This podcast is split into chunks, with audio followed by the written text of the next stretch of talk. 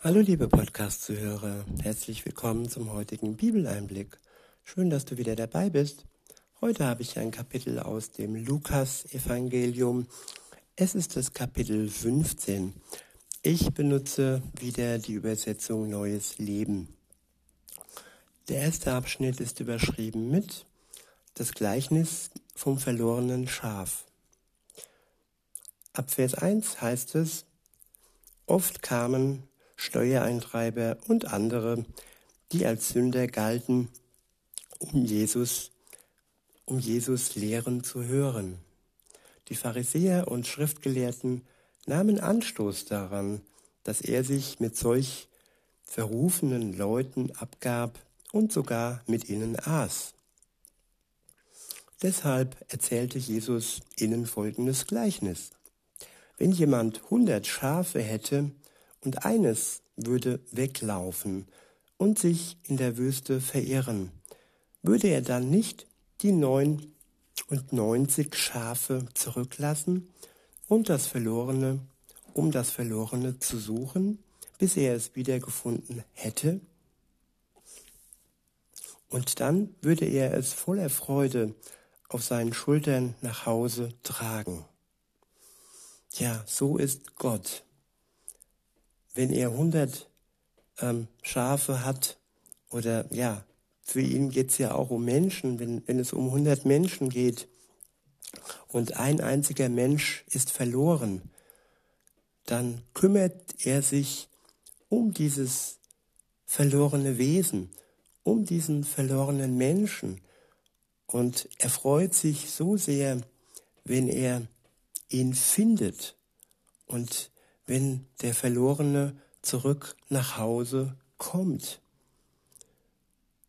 Viele sagen, ja, wenn ich eins verliere, dann habe ich immer noch 99. Nein, Gott ist das Verlorene so wichtig, dass er die 99 ja nicht ganz alleine lässt, aber trotzdem ähm, ja, sich auf die Suche macht nach dem einen verlorenen Menschen. Und er hat ja seine Engel, die aufpassen und Gott ist allgegenwärtig, er ist allmächtig, er ist überall zur gleichen Zeit. Insofern sind die 99 nicht alleine. Aber das will heißen, dass diese eine Person, die verloren ist, dass Gott diese Person so viel bedeutet, dass er sogar, wenn es nur eine Person gewesen wäre, dafür seinen Sohn geopfert hat. Ja, er starb für uns alle, für die, die verloren sind, am meisten, für die, die gerettet sind, um die sorgt er sich auch, aber um die Verlorenen sorgt er sich umso mehr. Weiter heißt es in Vers 5, und dann würde er es voller Freude auf seinen Schultern nach Hause tragen. Wieder daheim würde er alle Freunde und Nachbarn zusammenrufen, damit sie sich mit ihm darüber freuen, dass er sein verlorenes Schaf wiedergefunden hat. Genauso ist es im Himmel, die Freude über einen verlorenen Sünder, der zu Gott zurückkehrt. Genauso ist im Himmel die Freude über einen verlorenen Sünder, der zu Gott zurückkehrt, größer als über 99 andere, die gerecht sind und gar nicht erst vom Weg abirrten. Der nächste Abschnitt ist überschrieben mit das Gleichnis von der verlorenen Münze. In Vers 8 steht, oder nehmt einmal an, eine Frau hätte zehn Drachmen und würde eine verlieren. Würde sie nicht eine Lampe anzünden und das ganze Haus auf den Kopf stellen, bis sie sie gefunden hätte? Und wenn sie sie gefunden hätte, würde sie nicht ihre Freundinnen und Nachbarinnen rufen, damit sie sich mit ihr freuen? dass sie ihre verlorene Münze wiedergefunden hat? Genauso herrscht Freude bei den Engeln Gottes, wenn auch nur ein einziger Sünder bereut und auf seinem Weg umkehrt. Ja, sich finden lassen von Gott heißt bereuen und heißt umkehren auf dem Weg, umkehren diese falsche Richtung, die wir eingeschlagen haben, das sündhafte Leben hinter uns lassen, umkehren und vor Gott unsere Sünden bereuen. Und dann werden wir von ihm gefunden, weil er ist ja schon da. Es ist ja nicht so, dass wir uns ausruhen oder irgendwie warten müssten, bis er uns findet. Nein, Gott ist gegenwärtig. Er ist in unserer Nähe. Er ist praktisch neben uns. Wir müssen nur den Schritt wagen, umzukehren zu ihm, unsere Schuld zu bereuen und dann vergibt er uns gerne und ja, lässt ein Fest im Himmel ähm, feiern und die Engel freuen sich über uns, die wir dann umgekehrt sind. Der nächste Abschnitt ist überschrieben mit das Gleichnis vom verlorenen Sohn. In Vers 11 steht, und Jesus erzählte ihnen auch folgendes Gleichnis. Ein Mann hatte zwei Söhne. Der jüngere Sohn sagte zu seinem Vater, ich möchte mein Erbteil von deinem Besitz schon jetzt haben. Da erklärte der Vater sich bereit, seinen Besitz zwischen seinen Söhnen aufzuteilen. Einige Tage später packte der jüngere Sohn seine Sachen und ging auf Reisen in ein fernes Land, wo er sein ganzes Geld verprasste. Etwa um die Zeit, als ihm das Geld ausging, brachte in jenem, brach in jenem Land eine große Hungersnot aus, und er hatte nicht genug zu essen. Da überredete er einen Bauern, ihm Arbeit zu geben, und er durfte seine Schweine hüten. Der junge Mann war so hungrig, dass er die schon, er die schonten, die er an die Schweine verfütterte, am liebsten selbst gegessen hätte. Die Schoten, dass er die Schoten, die er an die Schweine verfütterte, am liebsten selbst gegessen hätte. Aber niemand gab ihm etwas. Schließlich überlegte er und sagte sich, daheim haben die Tagelöhner mehr als genug zu essen, und ich sterbe hier vor Hunger. Ich will zu meinem Vater nach Hause gehen und sagen, Vater, ich habe gesündigt gegen den Himmel und auch gegen dich. Und ich bin es nicht mehr wert, dein Sohn zu heißen. Bitte stell mich als einen deiner Tagelöhne ein. So kehrte er zu seinem Vater nach Hause zurück. Er war noch weit entfernt, als sein Vater ihn kommen sah. Voller Liebe und Mitleid lief er seinem Sohn entgegen. Ja, und das, was dieser Vater da tat, das war in diesem Kulturkreis sehr ungewöhnlich. Das Oberhaupt der Familie rannte nicht seinem Sohn entgegen. Das stand einfach da und wartete ab. Aber nein, das Herz sprang in ihm, ja, in der Brust des Vaters. Und er konnte all diese äh, Traditionen nicht einhalten und lief seinem Sohn voller Freude und Liebe entgegen und schloss ihn in die Arme und küsste ihn, so heißt es weiter. In Vers 21 steht, sein Sohn sagte zu ihm, Vater, ich habe gesündigt gegen den Himmel und auch gegen dich und bin es nicht mehr wert, dein Sohn zu heißen.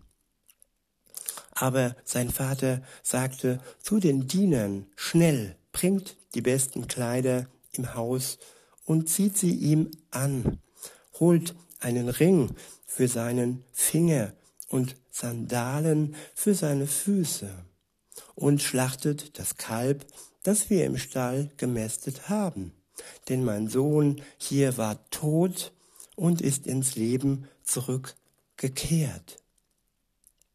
Menschen, die ohne Gott unterwegs sind, die sind tot. Ja, modern, wo würde man heute sagen, sie sind Zombies. Sie leben zwar, aber sie leben nicht wirklich. Sie sind nicht wirklich lebendig. Und ja, so war es auch bei diesem verlorenen Sohn. Er war tot. Und als er umkehrte zu seinem Vater, dann hat er für ihn ein Fest geschmissen. Er hat ihn mit den besten Kleidern, mit einem Ring, mit Sandalen komplett würdevoll ausgestattet und hat ihm das zurückgegeben, was er verloren hat, die Sohnschaft. Er war in der Ferne nicht mehr sein Sohn. Ja, diese Beziehung konnte ja nicht gelebt werden in der Zeit, wo er dann sein Geld verprasste und dann eben, und am Ende bei den Schweinen landete. Aber als er zurückkehrte zu ihm, zu seinem Vater, dann wurde seine Sohnschaft wiederhergestellt. Er hat bereut, was er tat. Er hat sich vor sich, vor Gott und vor seinem Vater hat er sich eingestanden, dass er gesündigt hat. Und dies ist nötig, liebe Zuhörerinnen, liebe Zuhörer, dass wir uns vor Gott eingestehen, dass wir gesündigt haben. Und wenn dies geschieht, dann kann er uns erlösen von unserer Schuld. Er kann uns neu ausstatten und er macht uns wieder neu zum Sohn und zur Tochter Gottes. Weiter heißt es, denn mein Sohn hier war tot und ist ins Leben zurückgekehrt. Er war verloren, aber nun ist er wieder gefunden. Und ein Freudenfest begann.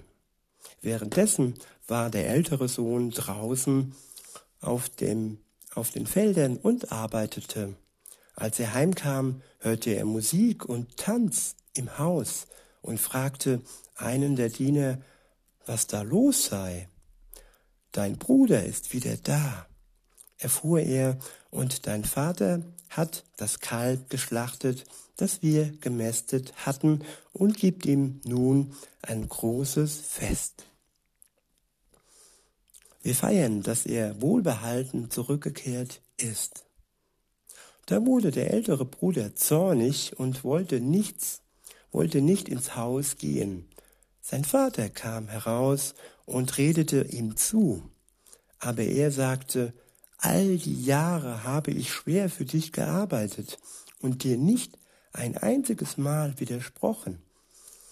Wenn du mir etwas aufgetragen hast und in dieser ganzen Zeit hast du mir nicht einmal eine junge Ziege gegeben, um mit meinen Freunden ein Fest zu feiern? Doch jetzt, wenn dein Sohn daherkommt, nachdem er dein Geld mit Huren durchgebracht hat, feierst du und schlachtest unser bestes Kalb? Ja, das sind menschliche Züge, die wir vielleicht auch kennen, ja. Vergleichbar mit Erbstreitigkeiten. Es geht ja hier auch um ein, eine Erbstreitigkeit. Der ältere Sohn kann ja durchaus behaupten, dass der jüngere Sohn schon ausgezahlt wurde und dass ihm jetzt nichts mehr zusteht. Aber die Freude des Vaters ist so groß, dass er umgekehrt ist, dass er zurückgekommen ist, dass er jetzt wieder lebt und nicht mehr bei den Toten im Schweinsloch festhängt, sag ich mal. Und ja, und das zu, zu erfassen ist schwer für den älteren Sohn. Deshalb sagte der Vater zu ihm, das steht in Vers 31, Sieh, mein lieber Sohn, du und ich, wir stehen uns sehr nahe. Und alles, was ich habe, gehört dir. Wir mussten diesen Freudentag feiern. Wir mussten diesen Freudentag feiern, denn dein Bruder war tot und ist ins Leben zurückgekehrt. Er war verloren, aber jetzt ist er wieder gefunden. Verloren, aber wieder gefunden. Wunderbar. In die heutige Zeit übertragen, ja, abhängig vom, vom Leben, abhängig vom Geld, abhängig vom Spaß, abhängig vom Drogen, so gut wie tot, auf dem Weg in den Tod und jetzt wieder lebendig, jetzt wieder clean, jetzt wieder rein und gerecht vor Gott. In diesem Sinne wünsche ich uns allen, dass wir uns freuen können für alle, die zur Familie Gottes zurückkommen, die umkehren. Und dass wir aber auch uns bewusst sind, dass wir teilhaben an allem, was Gott hat für uns. Und dass wir nicht weniger wert sind, nur wenn Gott sich freut über das eine Verlorene, über den einen verlorenen Sünder, wenn er umkehrt. Es sollte für uns Grund sein, uns mitzufreuen und, und ja, mit zu feiern. Diese Party wie die Engel im Himmel genauso mit zu gestalten. Denn wir sind vielleicht schon einige Jahre, Monate oder ja, viele Jahre bei Gott und die, die umkehren und zu ihm dazustoßen, ja, das sollte auch für uns Grund sein zur Freude und zum Feiern. In diesem Sinne wünsche ich euch noch einen schönen Tag und sage bis denne.